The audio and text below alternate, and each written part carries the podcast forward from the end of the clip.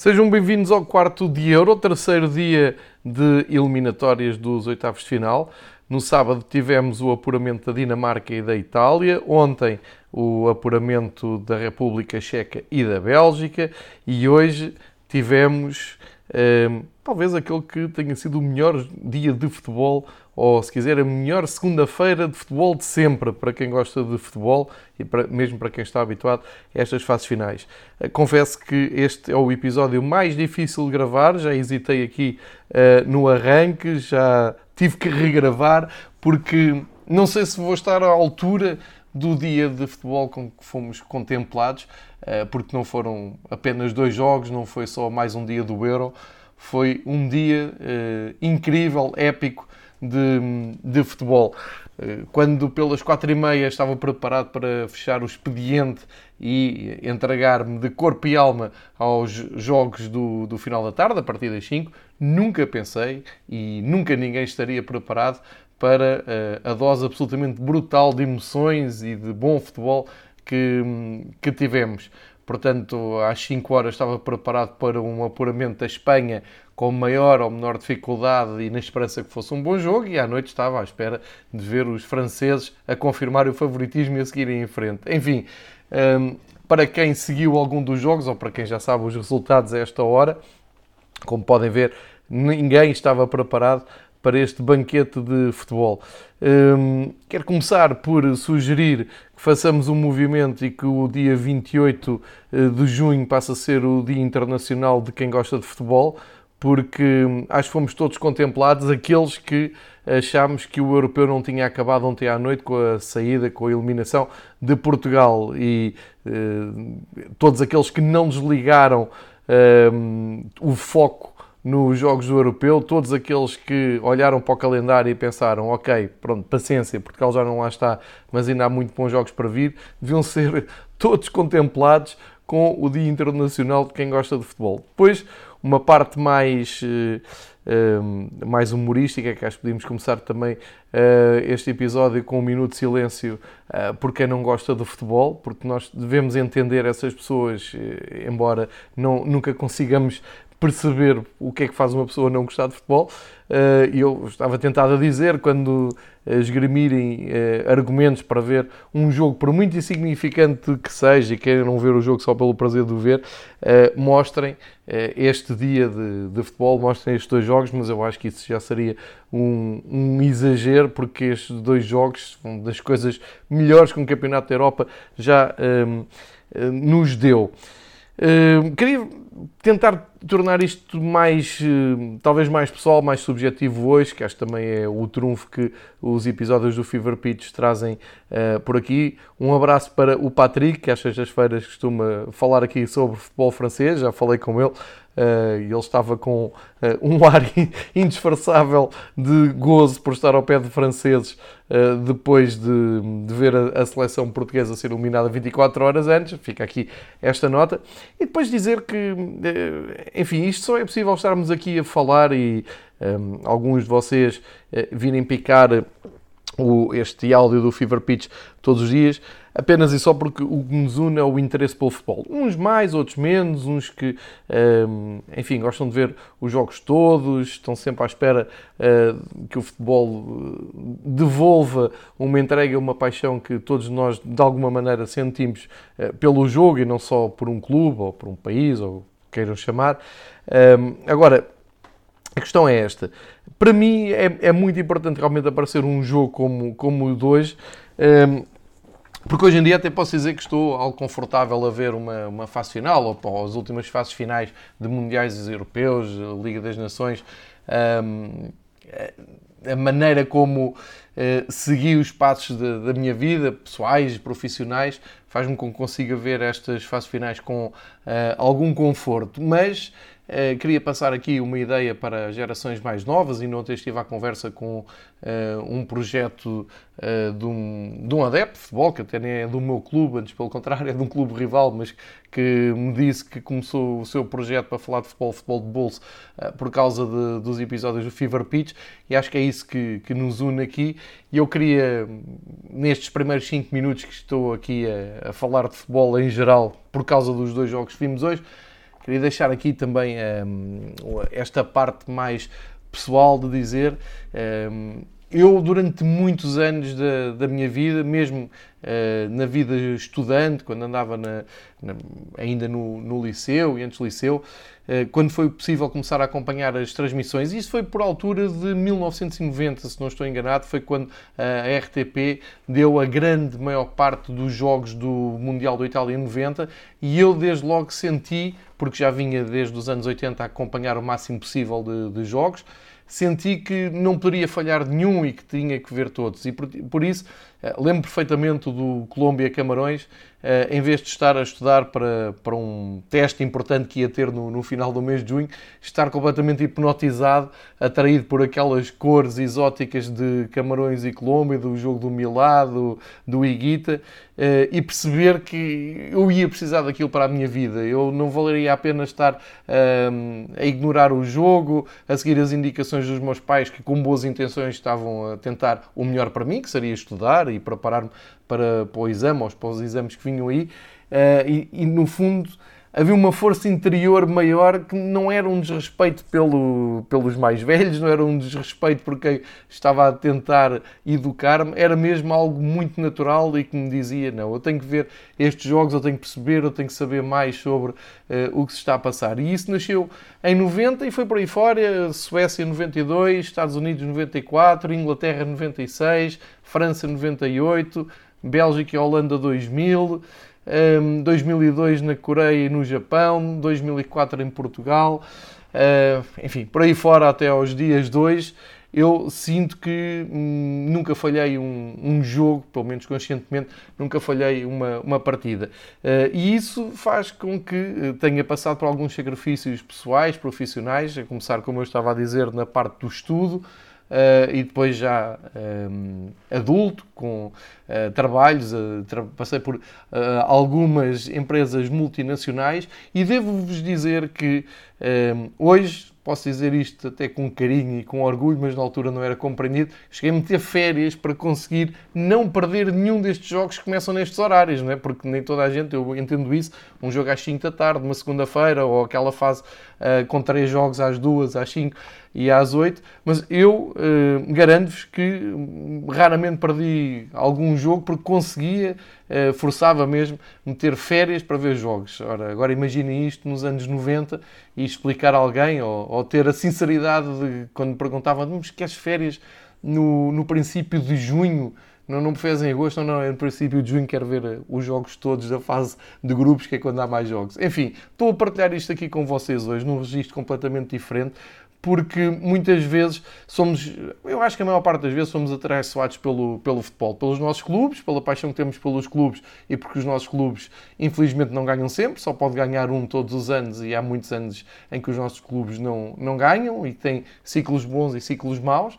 Uh, pela, vamos falar aqui da seleção portuguesa, uh, que metade da minha vida nem aparecia nas grandes competições e ganhou aquilo que sabemos em 2016 e, portanto, eu acho que nunca mais vou voltar a ver Portugal a ganhar uma competição deste género e, portanto, já fui um, mais recompensado que aquilo que eu merecia, porque eu não dou esse crédito todo à seleção portuguesa, como costumo aqui dizer, mas do futebol em si quando nós eh, nos propomos a ver os jogos da Liga dos Campeões todos, os da Liga Europa, os da Conferência da a Conference League que vem aí, os jogos das Ligas das Nações, o prazer que eu tenho a ver os jogos das seleções, é sempre à procura hum, de uma coisa épica que aconteceu hoje.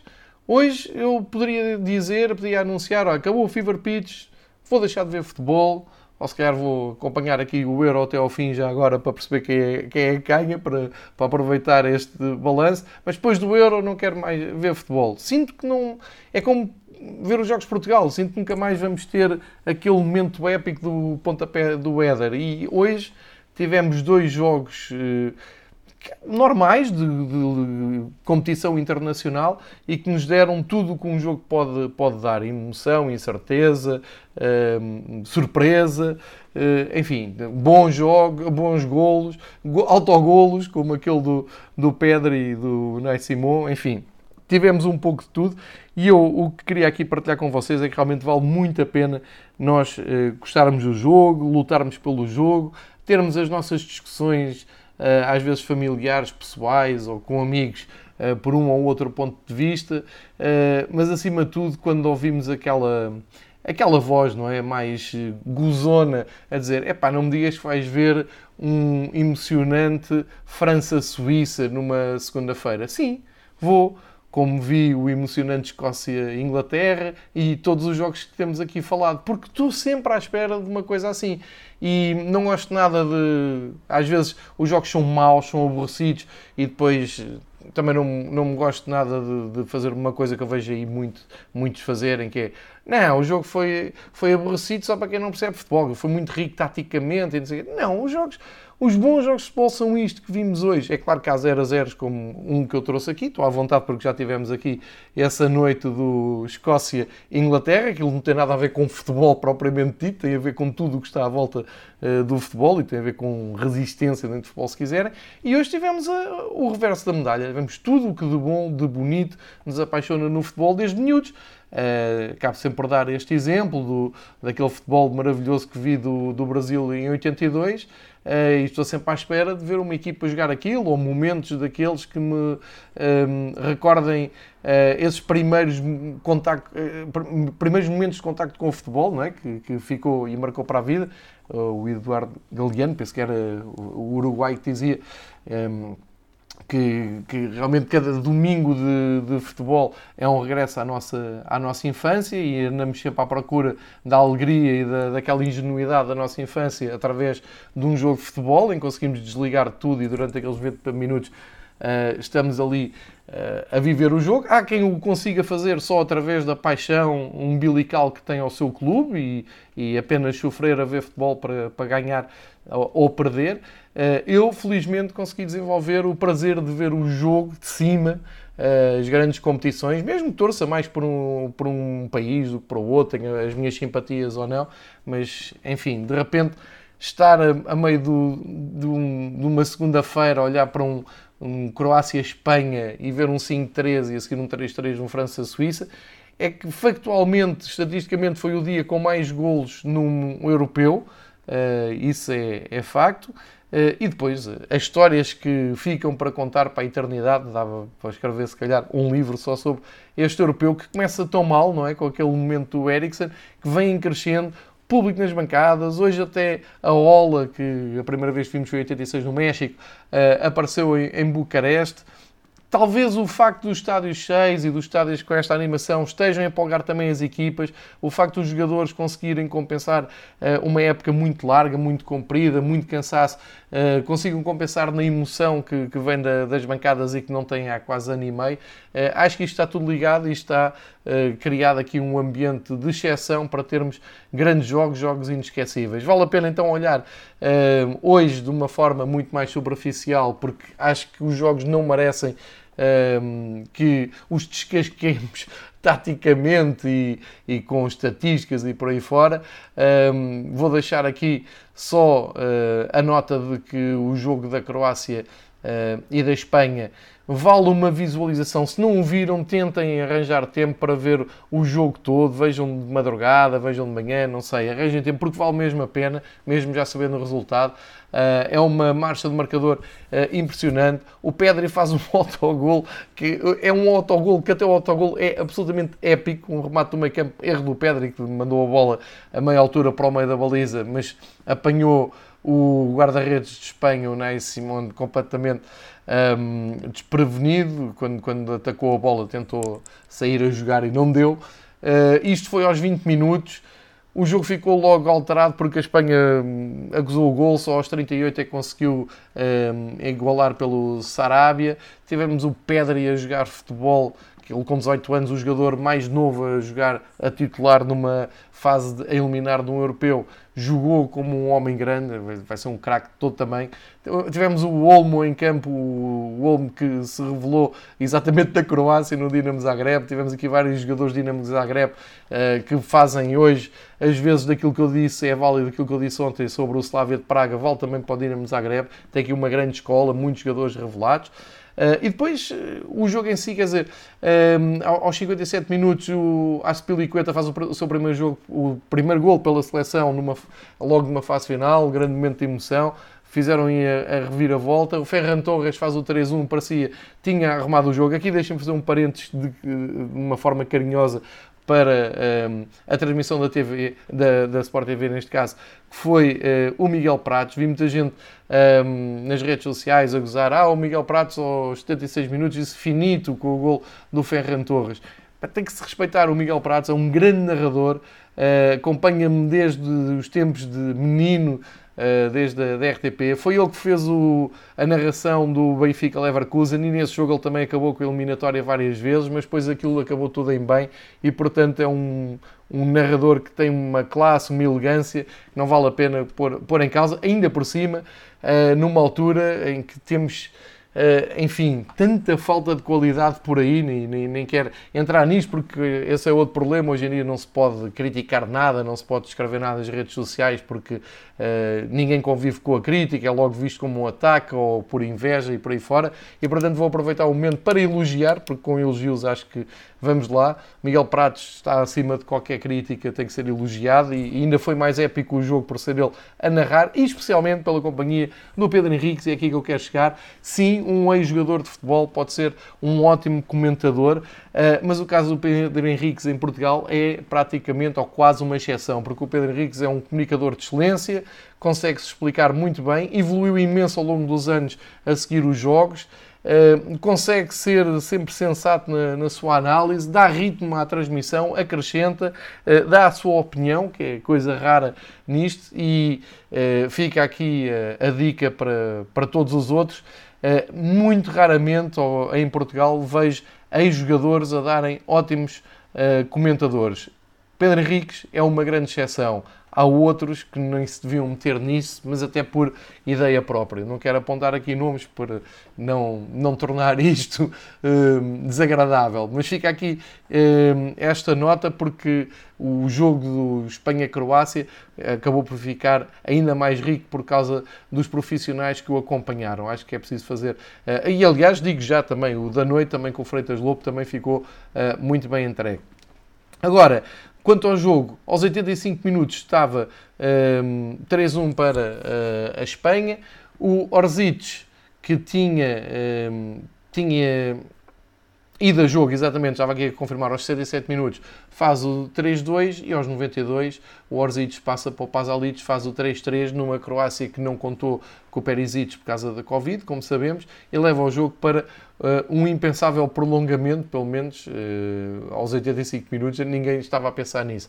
E uh, com a entrada no prolongamento e já com muitas substituições feitas, equipas desequilibradas, um ritmo frenético, o jogo muito aberto, e devo dizer que a Croácia podia ter entrado realmente a ganhar, podia ter feito um gol logo de início, entretanto a Espanha equilibrou-se, o Álvaro Morata também muito injustiçado, é épico o Morata marcar um gol no prolongamento, desempatar o jogo e dar uh, vantagem à Espanha, pode ser que os atrasados mentais que o criticaram uh, estejam arrependidos e que percebam que é uma estupidez andar a criticar jogadores de, de futebol ou de, de, outro desporto qualquer, mas neste caso estamos a falar dos insultos que o Álvaro Morata recebeu nas redes sociais. E depois, aos 103, portanto, 3 minutos depois, o Ayarzabal, grande época também na Real Sociedade, entra e faz um gol a passo do Olmo, que conhece tudo sobre o futebol croata, de ter uh, feito grandes épocas do Dinamo Zagreb. Tivemos aqui um jogo espetacular. A Croácia cai, como eu tinha dito ontem uh, e noutros episódios, cheira a fim de ciclo realmente. O Modric sai completamente esgotado e ovacionado no, no estádio de Copenhague, é um grande momento uh, que se ouve em fundo os adeptos do, da Croácia, pelo menos, pareceu-me ser só os adeptos da Croácia a gritar pelo nome do Modric, que tanto deu ao futebol. É como o Valdano dizia no sábado, uh, queria que a Espanha ganhasse, mas que o Modric não perdesse, e acho que isso aconteceu, porque acabou o jogo empatado, a Espanha ganha no prolongamento, acho que o Modric sai sem ser derrotado, embora uh, tenha ficado com a Croácia fora do europeu. Este, deste jogo. Ehm, o destaque vai, vai realmente para a incerteza, para a, a resistência que a Croácia conseguiu fazer, uh, um espelho do, do, do, torneio que fez. Uh, e portanto acho que agora a Croácia vai poder refletir, vai ver o que é que pode renovar na sua seleção ou não, uh, mas deixa, fica ligado a um dos grandes jogos deste torneio. Agora a Espanha uh, vai em frente, ainda por cima joga agora com a Suíça, não sei, neste, neste Euro já não digo nada, mas a Espanha de repente começa a aparecer mesmo, depois da queda da França, como um dos grandes candidatos. Mas vamos com calma, não vamos falar mais em candidatos, vamos acompanhar isto dia a dia. Sobre o França-Suíça, o que é que há de dizer depois de um 5-3 que vimos à tarde com prolongamento? Tivemos grande surpresa no, no jogo e é por isso que eu fiz esta introdução hoje e prolonguei um pouco mais também um, o podcast de hoje porque quando nos sentamos para ver um, um França-Suíça, o nosso subconsciente diz: bom, ok, isto é uma questão de tempo para ver se a França marca. E vamos estando entusiasmados com o jogo enquanto a Suíça dá, uh, resiste e dá a sua réplica.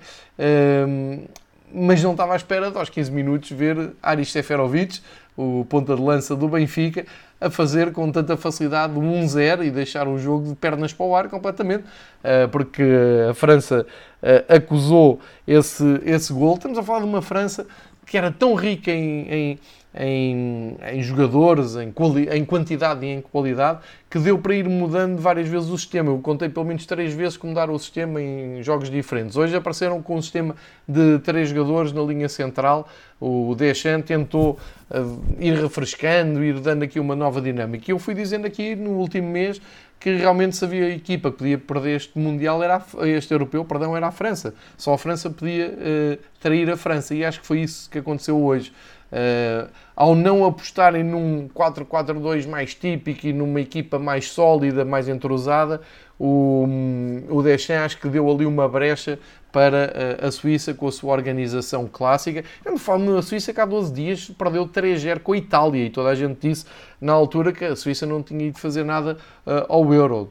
Isto foi unânime. Portanto, como se vê, é uma equipa que cresceu muito durante a competição, sempre foi muito organizada, a Suíça, e quando bateu de frente contra o principal candidato, na minha opinião, uh, não vacilou, foi fiel às suas ideias resistiu até aos 57 minutos, eh, mas eh, enfim, a história do, do jogo é muito rica porque aos 55 minutos o, o árbitro, através do VAR, eh, dá um penalti para o Rodrigues, que costuma ser muito forte nas bolas paradas, poderia ter feito o 2-0 aos 55 minutos, as coisas iriam ficar muito feias para, para a França.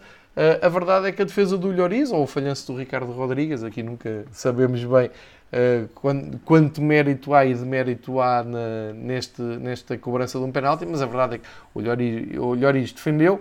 A França imediatamente ligou-se, imediatamente ficou ligado ao jogo. Também tinha havido aqui uma nuance tática ao intervalo. A França passou outra vez por uma linha de 4, uh, eh, mais para um 4-4-2, para simplificar as coisas. Ligou melhor o jogo e de repente tínhamos aos 55 minutos falhanço num penalti do Rodrigues, aos 57 o Benzema assistido pelo Mbappé faz 1 a 1 e aos 59 o Benzema faz o 2 a 1. Uh, isto quer dizer que uh, o jogo estava, a, a, a, volta estava dada, a França parecia imparável a caminho da próxima fase. Uh, a confirmar isto tudo veio um golaço do Pogba, já disse aqui, uh, noutro contexto com festejo à, à Cantona. Hoje foi outra vez um festejo à Cantona, mas de braços cruzados a olhar para a bancada. Paul Pogba arrancou um pontapé fabuloso, faltavam 15 minutos e deu a ideia que, entretanto, com as substituições que foram acontecendo, deu a ideia uh, que o jogo estava uh, perfeitamente um, resolvido. Só que, aos 81 minutos, uh, o Mebabo, que entrou muito bem, entra pelo lado direito, faz um cruzamento ótimo e o Seferovic bisa, faz o segundo gol, 3-2, abre ali uma janela de oportunidade para um, um, a Suíça poder chegar ao empate embora fosse uma esperança muito tenue, e acontece mesmo impensável.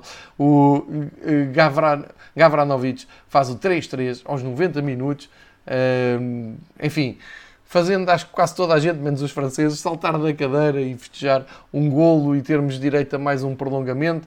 É verdade que no prolongamento, embora tenha sido muito bem disputado, não houve golos.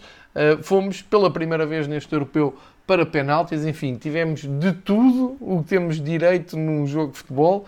Nos penaltis, a Suíça foi quem escolheu, reparei nesse pormenor na moeda ao ar, foi quem escolheu a, a saída da, da, marcação de penaltis, portanto, saíram eles a marcar um, o primeiro penalti, na esperança que se marcassem todos ficaria a, a, pressão para o fim. Ora bem, se foi isto que pensaram, estão de parabéns, porque todos marcaram na Suíça e no, em França, no, no, nos franceses Pobage, Roux, Duran e Kim Pembe marcaram os seus penaltis, e na Suíça Gavranovic, o Char, o Akani, o Vargas e o Memedi fizeram uh, todos golos, sobrava para o Mbappé e estava-se mesmo a ver o que é que ia acontecer, o grande craque Kylian Mbappé parte para a bola e permite a, defesa do Sommer, enfim, são imagens inesquecíveis, é daquelas imagens nós daqui a uns anos um, e nos arquivos da UEFA daqui a uns tempos vão servir para uh, puxar pela emoção e relembrar o quão bom